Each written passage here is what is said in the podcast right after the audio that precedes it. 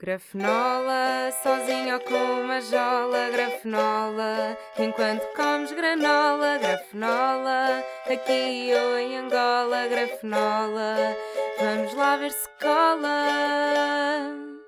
Este é só mais um podcast criado em quarentena, mas ao menos não queria TikTok. Como é que é, meus putos? Estamos ou não estamos aí de 58 episódios? Estamos! Olá, muito bom dia, sejam bem-vindos ao 58 episódio de Grafenola. E eu tenho que começar com a notícia mais importante do dia. É verdade. Mais importante do dia, ou quem sabe até da semana, ou quem sabe até do mês. Tenho que começar desta forma. Pessoal, eu apareci no Joker. Meu Deus, o que foi isto? E eu não fui lá jogar. Não, não, não. O meu nome apareceu mesmo como resposta a uma pergunta. Ya, yeah, ya. Yeah. Sei que é estranho, mas uh, pronto, eu era a resposta errada. Pronto, ok, também. E então? Não deixa de ter sido o ponto mais alto da minha carreira. Ou pelo menos da minha carreira nos últimos tempos. Fiquei impressionadíssima.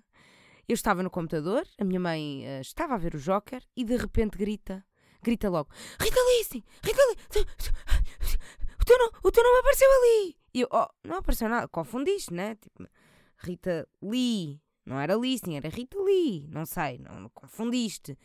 E ela: Não confundi nada, estava ali, estava ali, estava ali, estava ali. E eis que chegamos para trás, uns segundos, e pimba, Rita Listing mesmo. Bem escrito, eu sei, eu sei. É impressionante, impressionante. Bem escrito e bem dito. Eu estou uh, impressionadíssima. E isto fica para a história, nem é por eu ter aparecido no Joker, é por terem escrito bem e dito bem o nome Listing. Sim, senhora. Estou emocionada. Citando Nuno Melo, foda-se, pá, estou emocionado, meu. Pa caraças. Também não sei imitar isto bem, mas pronto, vocês perceberam a referência, Nuno Melo. Se não perceberam a referência, ponham no YouTube, Nuno Melo, emocionado, vão perceber. Também se vocês não souberem esta referência, o que é que vocês andam a fazer na internet? Como é que vocês chegaram primeiro ao meu podcast antes de chegarem a este vídeo do Nuno Melo? Ai, sabem que eu nunca gostei do Nuno Melo. Sempre tive medo dele porque uma vez ele participou num episódio do Neco. Lembram-se do Neco? Neco, Neco, a vida foi para o boneco, Neco. Até acho que já cantei isto aqui uma vez. Será que já falei disto mais que uma vez? Do Neco. Neco foi muito importante para mim. E um, havia uma parte do genérico que era E vai à televisão dizer que tem uma família que é uma animação. Neco, Neco, a vida foi para o boneco. Isto, uh, aquela referência, não é? Uh, a vida foi para o boneco como quem diz, foi com o cará, não é verdade? Ou mais recentemente, que nos habituámos alguns a dizer, foi de cor, não é? Não habituámos? Não habituámos? Eu às vezes digo. Pronto, o... o que é que eu estava a dizer? Que não gosto do Nuno Melo, porque houve uma vez que o Nuno Melo participou no Neco e raptou o Neco. E portanto ficou para sempre como um pesadelo para mim. Nunca mais consegui olhar para o Nuno Melo da mesma forma nunca consegui olhar para, a cara dele, hum, não sei, não dava medo. Ainda por cima ele fazia sempre papéis de mauzão, nunca ouvimos a ser querido, não sei. Tinha muito medo daquele homem, sempre tive. E agora morreu e continuo a ter medo daquele homem que me venha assombrar à noite. Enfim, uh, sabem do que é que eu também tenho medo? de pessoas que acham que a violência deve ser uma resposta para alguma coisa seja ela qual for, acham que é legítimo partir para a violência. Não, não estou a falar do Putin. Não, não. Esse já sabemos que é maluquinho, sim senhora. Já está descoberto. Mas descobrimos, entretanto, um, um novo maluquinho, não foi? Descobrimos antes de ontem. Não descobrimos? Com que então o Will Smith foi à boca do Chris Rock. Hein? E não foi no bom sentido. Tinha sido tão mais bonito Will Smith ter subido a palco e ter mamado da boca do Chris Rock. Era bonito. Realmente era muito bonito. Mas não foi isso que aconteceu. Uh, de facto, ele saltou à boca uh, com a, a, costa da mão, sabe? Por acaso nem foi com a costa da mão, acho que foi mesmo que palma zorra da mão, que trapão, que até se ouve aquilo, é de mão aberta, mas ouve-se como se fosse morro. Meu Deus. Uh, enfim, não há grande coisa a acrescentar sobre este assunto. Passaram-se pouco mais de 24 horas sobre o sucedido uh, e sinto que o debate já está praticamente todo feito. Um, muito triste, uh, vergonhoso. Hum, sim, vergonha alheia.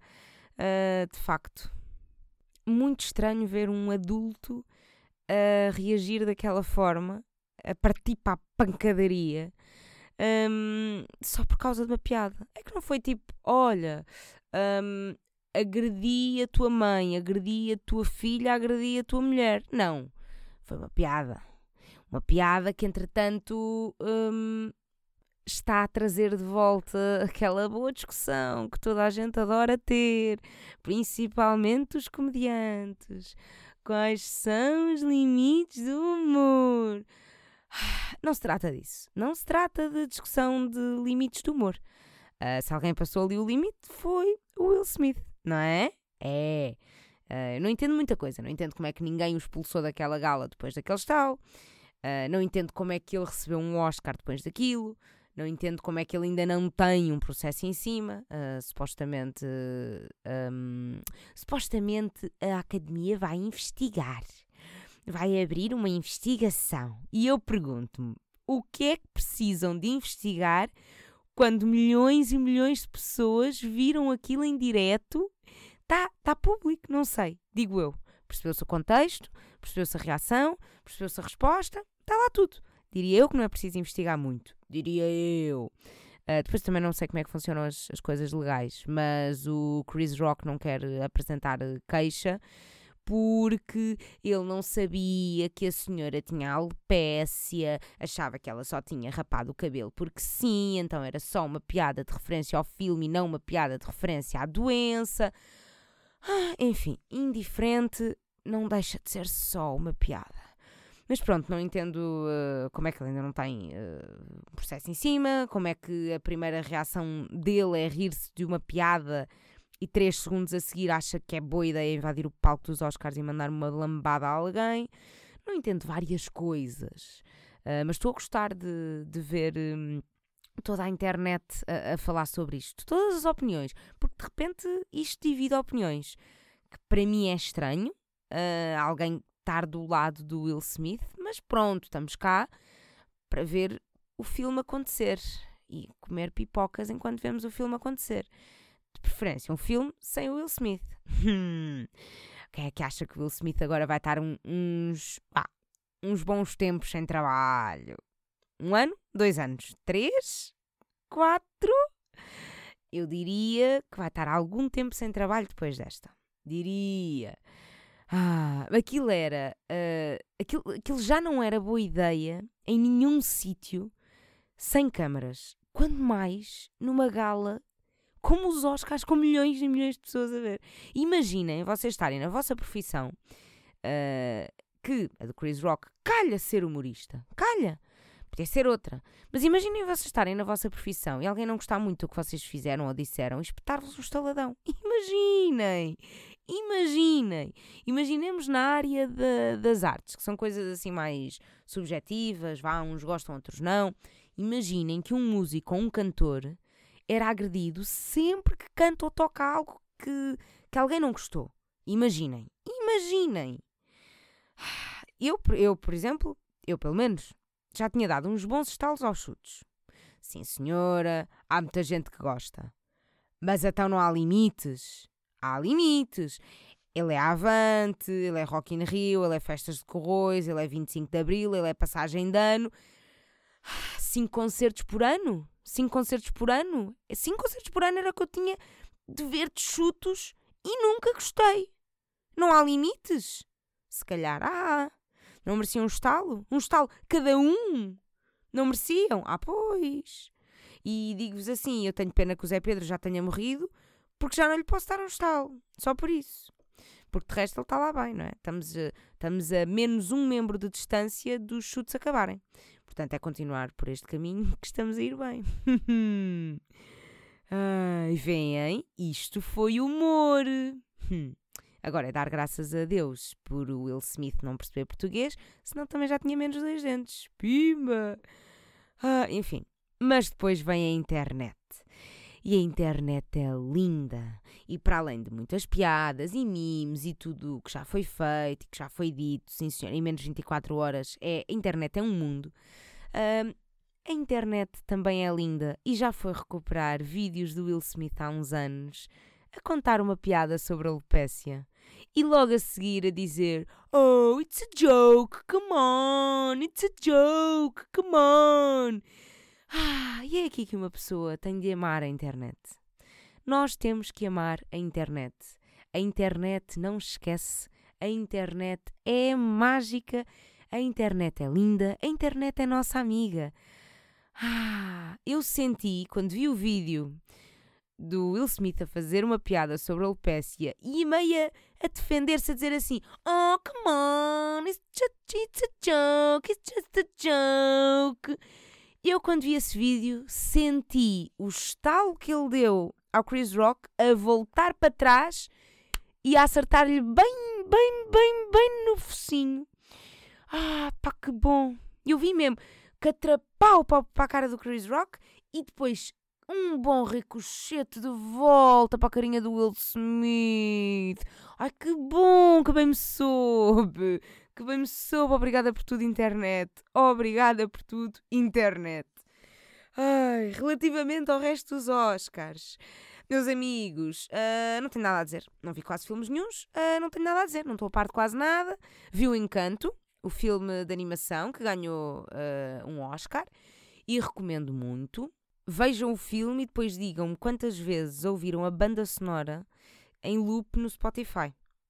Não falamos do Bruno, no, no, no.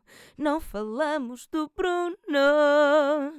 Yeah, eu vejo sempre tudo em português. Sempre. Não é o We don't talk about Bruno. No, no, no. Não, não, não. É Não falamos. Pronto, é a música mais. É a música que ficou mais conhecida do filme. É muito gira, mas tipo, ouçam a banda sonora toda. É viciante. Eu ouvi muitas vezes.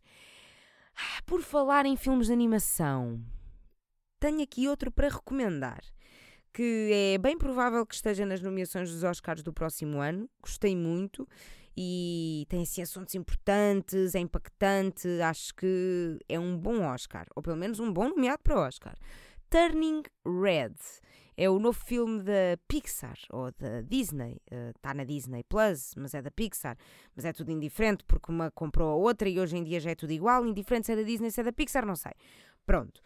É um filme que fala sobre a puberdade, sobre as mudanças no corpo, a aceitação do corpo, a aceitação das mudanças, as emoções à flor da pele por causa das hormonas. Uh, fala também sobre a relação de um adolescente com os pais e a dificuldade e a gestão em corresponder às expectativas dos pais, a falta de compreensão que um adolescente sente e fala especificamente da puberdade numa rapariga, portanto, também aborda a menstruação. Aborda a menstruação, aborda os pensos, tampões, eh, assim muito por alto, mas aborda. E é muito fixe ver um filme da Disney que aborda esses assuntos, que são tão importantes, que por mais informações que haja e uh, por mais abertamente que se fale sobre isto, não deixa de ser uma mudança e uma novidade para uma miúda de 12 ou 13 anos quando lhe vem o período pela primeira vez. E ainda há muita gente a não saber lidar com isso e a não saber falar sobre isso e a chegar o período e a não falar com os pais, a não contar aos colegas, a não contar a ninguém e a lidar com aquilo sozinhos, eh, sozinhas. Eh, porque, porque é uma vergonha, porque se sentem desconfortáveis e pronto, é importante, é importante falar sobre menstruação, falemos sobre menstruação. Uh, ainda sobre o filme, já vamos falar um bocadinho sobre menstruação. Eu inicialmente achei que o filme se chamava Turning Red, Turning Red por causa do período, mas não é bem por causa disso, ou pelo menos não é só por causa disso, porque eu acredito que seja ali um bocadinho do motivo e é uma ótima metáfora, uh, uma, uma, metáfora muito bem conseguida ali, mas um, eu depois do filme vi também o documentário do Making Off e lá eles explicam um bocadinho uh, o porquê uh, do turning red, mas é porque a adolescente se transforma em panda vermelho quando tem emoções mais fortes. O panda vermelho é um animal chinês e, como a família retratada no filme é chinesa, o panda é vermelho uh, por estar relacionado com a cultura deles e pronto. Também não quero dar assim muitos spoilers, acho que isto não é assim um grande spoiler, um, mas há, há um, uma coisa gira do documentário. Há pessoas que têm menos paciência para ver o documentário, portanto, esta vou dizer, vou dar aqui de borla. Um, no documentário do Making Off, eles explicam o porquê do panda vermelho neste, hum, neste filme. E como o panda vermelho é chinês e tem as cores uh, vermelho e branco, que são as cores da bandeira do Canadá, no filme a família é de origem asiática e vive em Toronto. Achei muito giro. Achei gira a explicação. Pronto, outra coisa fixe do filme é que é todo dirigido por mulheres, o argumento, os desenhos, a realização, tudo desfiado por mulheres, tudo dirigido por mulheres. Uh, há lá alguns homens a trabalhar, pelo que vi no documentário, mas muito poucos e não em cargos importantes. E gostei muito disso, gostei muito de, de ver. Havia ali mulheres uh, que nunca tinham estado num filme realizado por uma mulher, dirigido por uma mulher. E acho que isso é, é muito fixe e marca a diferença. E não é propriamente normal isso acontecer no, na indústria do cinema, vá. Vai acontecendo cada vez mais, felizmente, mas ainda não é uh, assim tão normal. Mas pronto, gostei muito do filme, recomendo, é giro e diferente. Não concordei bem com a moral da história no fim. A moral da história está fixe, mas preferia que tivesse sido de outra forma preferia que tivesse sido ainda mais fixe ou de uma forma mais forte. Mas pronto, não quero dar spoilers porque o filme saiu há muito pouco tempo. Uh, vejam na mesma, que é muito giro, uh, apesar de, de eu estar a dizer que a, a lição de moral não é a que eu queria, mas a lição de moral é fixe, só gostava que fosse mais fixe. E mostrem o filme aos vossos filhos, aos vossos irmãos, primos, sobrinhos, crianças no geral. Uh, mostrem também a adultos, que também é bom, não lhes, mal não lhes faz. E faz mais falta, se calhar, aos adultos para, para depois educarem as crianças, na boa, sem medo de falarem de menstruação, sem medo de falarem de hormonas, mudanças, uh, puberdade, sem medo de falarem de, de métodos de, de higiene uh, para a menstruação, não é? Métodos de higiene diferentes. Não há só pensos, não há só tampões. Há pensos reutilizáveis, eh, há um copo menstrual, agora até já há cuecas menstruais, que são cuecas normais, mas uh, na zona do, do pipi, não é? Na zona da chamada xixona. Referências para episódios anteriores. Sabem que eu tenho recebido mensagens de pessoas que ouvem alguns episódios soltos do podcast ou seja, nunca ouviram nenhum e de repente ouviu o 43. Pois, passado uns tempos, estão a ouvir o 58. E eu penso, ah, será que tu percebeste algumas referências que eu tenho? Primeiro é estranho começar um podcast, eh, não começar, não é? Não começar de todo. Ouvir só assim uh, alguns episódios à toa. Eu, me faz-me confusão, porque eu quando começo a ouvir um, tenho que começar do início. Não vou ouvir os outros mais para a frente, começo do início. À exceção de um podcast que eu uma vez comecei do fim para o início. É um bocado estranho. É um bocado estranho uh, porque a história tem que estar sempre a imaginar a história ao contrário. Recomendo começarem a ouvir os podcasts do início para o fim e não do fim para o início. Mas isto tudo para dizer que, imaginem, uh, tu que estás aí a ouvir agora e que só estás a ouvir este episódio e que nunca ouviste mais nenhum para trás, Xixona é, portanto, aquilo que eu chamava ao meu pipi. Era, era.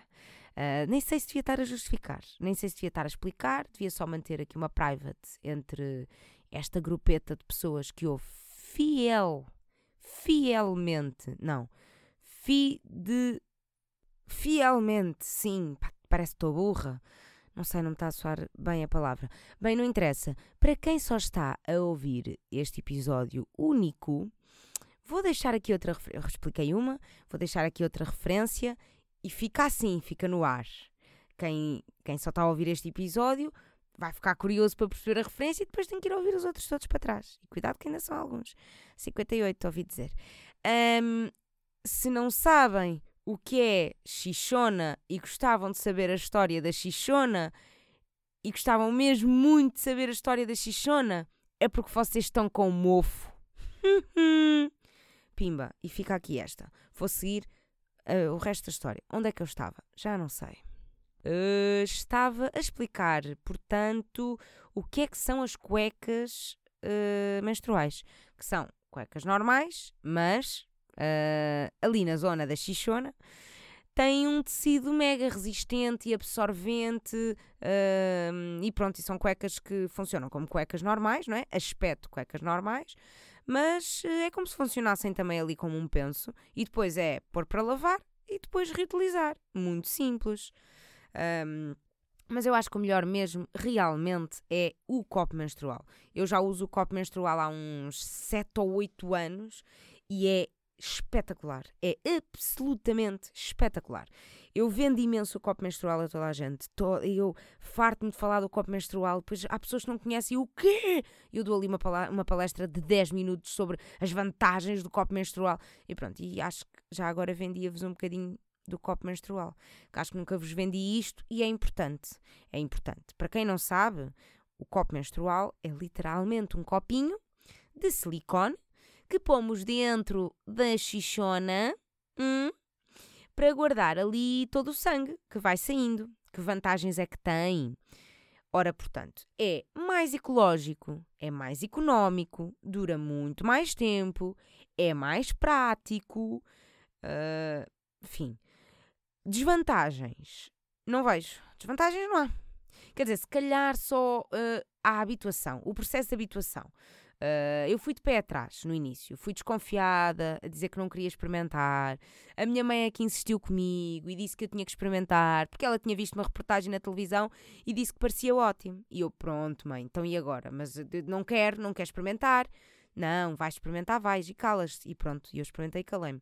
E ela lá me comprou o copo menstrual, ela na altura comprou numa farmácia a 20 euros. Hoje em dia já é muito mais barato e já se compra em muitos outros sítios, lojas online, aquelas lojas todas sustentáveis que também têm escovas de bambu e shampoo uh, avulso e uh, shampoo sólido e essas coisas todas. Uh, supostamente o copo dura 10 anos, portanto é muito. Por exemplo, vocês substituem os tampões por isto e em eh, por isto pelo copo menstrual e em menos de 6 meses já compensou o dinheiro. Porque cada caixa de tampões vai ali para os 3 euros, 3 euros e tal, se forem a marcas caras, vai para os 4 ou 5 e de repente vocês compram um copo menstrual a 15 euros e vocês no instante uh, recuperam, compensam o dinheiro. Eu uso o mesmo copo há, há, há quase 8 anos e imaginem o dinheiro que eu já não poupei. E isto supostamente dura 10 anos, mas eu acho que dura muito mais, porque aquilo está tá intacto. A verdade é que está intacto. Sempre que está a ser usado também está ali tão bem guardadinho, não é? Está ali tão protegidinho, tão resguardado, até está quentinho. mas a única coisa que pode acontecer é ficar com manchas. Uh, pronto, do, do sangue ali em contacto durante muito tempo, às vezes fica com, com umas manchas. Eu comprei, comprei, a minha mãe comprou-me na altura um copo uh, roxo, assim, meio um roxo escuro, portanto assim, não se notam muitas manchas, mas há quem compre copos brancos e aí notam-se muitas manchas, mas isso é lavar com um produto específico que eu não sei agora o nome, mas eu já vi influencers da sustentabilidade a falar sobre isso, só que também nunca me dei esse trabalho, não é? Também não estou propriamente a exibi-lo, não precisa estar com. Não é? é preciso é que ele esteja desinfetado antes de usar a primeira vez. E depois, uh, para que é que eu quero saber se ele está limpinho ou não? Não vai ver, ninguém vai ver. Limpinho está. Quando vai para dentro, está limpinho. Agora, se tem as manchas de uso, não é? Pronto, são aquelas manchas que não saem na lavagem. Quem nunca, não é?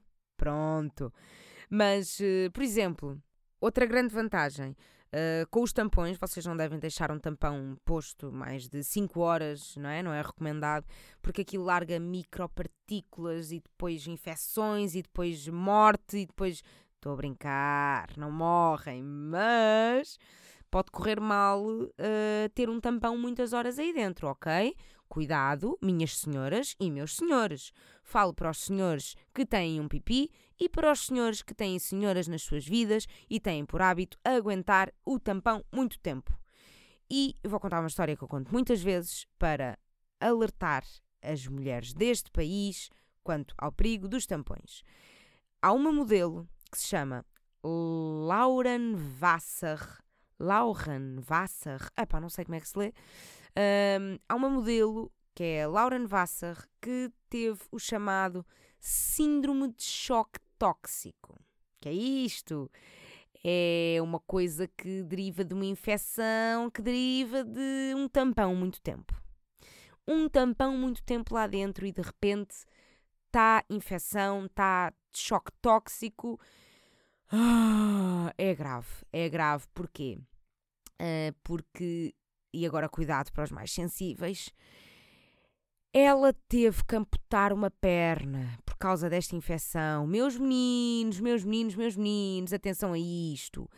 E ah, ela amputou uma perna por não trocar o tampão durante muito tempo. E mais, que esta história hum, piora passado uns anos ainda devia haver ali algum resquício de, de infecção ou assim, não sei, não percebo essas partes médicas, ela teve que amputar a outra perna pelo mesmo motivo. E isto é uma história impressionante. Resumidamente, foi uma pessoa que teve que amputar duas pernas por ter um tampão demasiado tempo lá dentro, ok? Percebem a gravidade desta situação? Percebem a gravidade dos tampões é gravíssimo. É, é, esta história, é impressionante. E eu, quando soube desta história, comecei a segui-la no Instagram e continuo a segui-la. Ela continua a ser modelo, é lindíssima, tem umas próteses douradas, cheias de estilo, bué da gira. Uh, Vejam-na no Instagram, o username dela é The Impossible Muse. Uh, mas se procurarem Lauren Vassar, uh, também onde encontrar, Vassar com W, estou supor que é assim que se lê, mas se investigarem no Google a história dela também podem. Ela é, é, muito ativista relativamente a estes temas, claro, não é? Amputou as pernas por causa da merda dos tampões, o que seria não ser ativista contra os tampões. Uh, pronto, é uma história que não é só para vos chocar. Uh, é uma história que deve ser um exemplo para todos nós e é para vos lembrar de trocarem o tampão ou para apelar a que não usem tampões, ok? Usem copo menstrual usem. Uh, esse não deita cá partículas, pode estar muitas horas aí dentro. Eu normalmente ponho de manhã e só tiro à noite, ou às vezes, muitas vezes até, no primeiro e no segundo dia mais, uh, mais fixe trocar, pôr de manhã e tirar à noite, mas depois nos outros dias dá para pôr de manhã e só trocar na manhã seguinte. Tranquilo, normalmente no banho, que até é mais rápido, o processo de tirar, despejar, lavar, voltar a pôr, está feito. Nem tem o fiozinho de fora, como os tampões, para uma pessoa se lembrar que está com o período, quando vamos fazer. Não é, ninguém se lembra, ninguém se lembra que está com o período. É mesmo um descanso, que eu não me lembro, não há, não há ali aquele fio para relembrar. Uh, mas se quiserem o fiozinho por acharem que dá mais jeito, uh, os copos têm uma argolinha na ponta para pôr ali o fiozinho, portanto uh, eu, eu uso essa argola para puxar, não é? Põe lá o dedito e puxo. Um, mas eu não preciso cá de fio, mas há quem se ajeite mais com fio, cada um sabe de si. Se quiserem, usem fio. e isto é serviço público, meus anjos. Lembrem-se de trocar o tampão. Olhem a vossa saúde. Olhem a vossa saúde, cuidem da vossa saúde. Façam análises, façam exames, façam essas coisas todas. Que eu ainda a semana passada fui fazer exames e análises que já não fazia há 5 anos. 5 anos! 5! É grave. Devia ter feito com mais frequência. Fiz ao coração, fiz ao sangue, fiz ao xixi, ainda vou fazer aos, aos pulmões, ainda vou fazer aos pulmões, ainda vou fazer à xixona. E pronto, estou aqui para vos relembrar, para cuidarem da vossa saúde. Nunca se sabe o que é que está para aí um, escondido, nunca se sabe se estão para aí cheios de cancro. Vocês cuidem-se, está bem? Troquem os tampões, façam exames. Pronto. Vamos à garfonola desta semana, que já se faz tarde, que eu estou aqui a falar, a falar, a falar e não me calo. Pá, é impressionante como eu acabei de dizer garfonola e senti o meu estômago com fome. Será que foi por ele ouvir garfo no... Será? Será? Será que vais ser capaz de dar um filho ao Luís? Olha, é que eu gosto. Pronto, isto referências a Gisela Serrano e já é a segunda referência de vídeos icónicos do YouTube neste episódio. Meu Deus, se isto não é de uma excelência de episódio.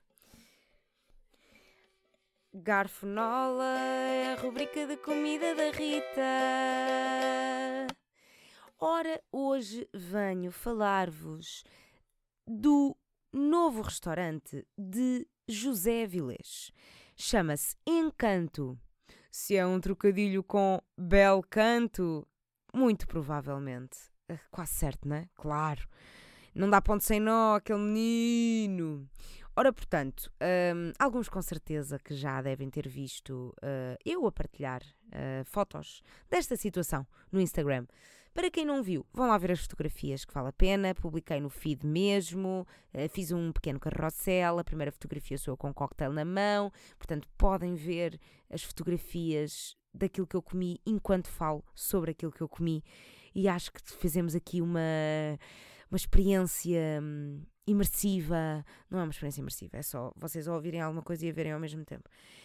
Uh, adorei, adorei o restaurante, muito, muito bom. É um restaurante totalmente vegetariano e preocupado com a sustentabilidade e com ecologias, essas coisas. É um restaurante que está aberto há coisa de uma semana. Ou seja, uh, podia ter ali muita coisa para correr mal, não é? numa semana, ainda está tudo assim meio em teste, mas é impressionante como nada falha ali. Está tudo muito, muito, muito bem feito. Aquilo não tem uma estrela Michelin, mas eu ponho na mesma categoria de uma estrela Michelin. Porque é chique como uma estrela Michelin. Porque é todo fine dining, todo chique, todo menu de degustação e muitos pratos e não sei o quê, como uma estrela Michelin. Uh, neste caso eram 12 pratos, que nestes sítios não se chamam pratos, pois não, chamam-se momentos. Isto é um menu de degustação com 12 momentos. Porque é, é, é tão pouca quantidade que é só mesmo, é mesmo um momentinho, é mesmo assim muito rápido. Uh, mas a verdade é que, uh, contra tudo aquilo que eu achava há alguns anos, da comida toda gourmet, toda chique, que uma pessoa ficava com fome, não, de facto, são 12 pratos uh, pequeninos que acabamos e estamos bem, estamos muito bem. E em todos aqueles uh, restaurantes Estrela Michelin, uh, dos cuidadinhos de Estrela Michelin, este também tem, tem todos aqueles cuidadinhos de, de esperarem que acabem um prato para trazer o próximo e explicam todos os 27 ingredientes de cada prato, de cada momento. E é caro como Estrela Michelin, esse pormenor também é muito importante. Uh, é um menu de degustação que custa 95 euros, sem bebida. E eu mamei três cocktails, portanto, pimba, arrotei para aí 130 paus. Agora, se valeu a pena, muito. Sabores incríveis, sabores que nunca tinha sentido antes, ingredientes que nunca tinha provado. Provei topinambur. Topinambur, que, foi que é um ingrediente que muitos de vocês, calhar, estão a ouvi-lo pela primeira vez. Eu ouvi o nome topinambur pela primeira vez aqui há duas ou três semanas no Hell's Kitchen. Portanto, super novo para mim este ingrediente. Eu já andava a pensar, tipo, uau, gostava bem de experimentar isto. E de repente, pau, o encanto dá-me topinambur em uh, assim, uh, tostadinho crocante, dá-me em creme, dá-me em cubo, dá-me várias texturas de topinambur. Uh, gostei muito. E pronto, topinambur, para quem não sabe, é um tubérculo. Eu nunca vi à venda, mas agora vou andar aí atenta porque fiquei com muita vontade, muita curiosidade de cozinhar, de experimentar eu, uh, portanto, feito por uma leiga e não feito por, um, por pessoas profissionais que conseguem dar sabores inacreditáveis a coisas que se calhar não têm sabor. Um, Fizeram um arroz com carvão ativado, uh, tudo assim, coisas assim, bué fora da caixa. Uh, bebi um cocktail feito com aquafaba, em vez de gema de ovo, gema não, clara, fogo. Estou sempre a confundir isto. Estou sempre a confundir clara com gema. Quer dizer, não confundo, eu sei perfeitamente a diferença. Mas uma pessoa diz muito mais vezes gema de ovo do que clara, então estou-me sempre a enganar. Aquafaba, em vez de clara de ovo, sabem o que é, que é aquafaba? É a água de cozer leguminosas, é a água de cozer grão, feijão, favas, o que quiserem, leguminosas no geral e essa água de cozer as leguminosas fica assim meio uh, goma, meio uh, espessa, e se baterem uh, essa água como se fossem claras de ovo, fica igual. Igual. E quando eu digo igual, é mesmo igual. Os veganos usam muito aquafaba para fazer bolos, para fazer doces, para substituir ovos, não é? No geral. Para substituir ovos tipo mexidos, o ideal é chia, acho que também já vos tinha dito aqui uh, juntar um bocadinho de água à chia e fica mesmo goma uh, perfeita para, para imitar assim os ovos e para dar consistência e isso tudo, mas aquafaba, muito fixe, é a água de cozer as leguminosas. Já ficam aqui com esta dica uh, para veganos que estão desse lado ou para não veganos, um dia que queiram fazer alguma coisa e não tenham ovos e tiverem cozido um grãozinho, pronto, já sabem, é aproveitar essa aguinha. E, e eu bebi um cocktail feito com aquafaba, que era um vodka sour, não é? Tipo whisky sour, pisco sour, pronto, esses cocktails que têm sour no nome, que é por causa do, de, da clara do ovo. E eu bebi um vodka sour, mas que não tinha sour, não é? Porque não tinha ovo. Portanto, era um vegan sour. Uh, fizeram de propósito esse cocktail para mim, porque eu disse só tipo, quer alguma cena assim dentro deste género? E eles tipo, ok, vamos inventar algo novo. Portanto, muito fixe. Gostei muito, muito, muito do restaurante. Uh, incrível e recomendo. Pronto, esta recomendação é para os ricos. É para os ricos que estão aqui na sala a ouvir, uh, para os ricos que estão na, na audiência, na plateia. E, ou então para aqueles que estão dispostos a gastar muito dinheiro em comida, não é? Não precisam de ser propriamente ricos, mas é preciso terem as prioridades na comida e não noutras coisas. Portanto, e é aproveitar agora ir ao restaurante enquanto não tem uma estrela Michelin, que na próxima entrega de estrelas eles ainda ganham uma estrelita na boa. Porque está bom, está bom, está com nível já de estrelita. Não era incrível que os restaurantes, em vez de receberem mesmo estrela Michelin, porque a Michelin é uma marca, né? É uma, uma marca que se quis associar a esta cena toda dos concursos dos restaurantes. Não era incrível, aliás, fazia muito mais sentido, em vez de ser uh, uma estrela Michelin, era uma estrelita. Literalmente estrelitas. Tipo os cereais, estrelitas. Não era incrível? Iam acumulando estrelitas. Ah, eu acho de gênio. Eu acho de gênio, mas isso também sou eu. Pronto. Meus anjos, ficamos por aqui. Está bom por hoje, é o que temos também. E quem dá o que tem, a mais não é obrigado. Um, muito obrigada por me ouvirem, aquelas coisas todas. Subscrevam, subscrevam. Eu também, se eu aprendesse a falar, também era melhor. Subscrevam, façam like, façam thumbs up, comentem, deixem estrelinhas, uh, essas coisinhas todas. Um, não se esqueçam, troquem o tampão ou usem copo menstrual e não partam para a lambada quando se conta uma piada. Rima, e é assim que vou embora. Tchau, tchau, tchau, tchau, tchau. Adeus, adeus, adeus.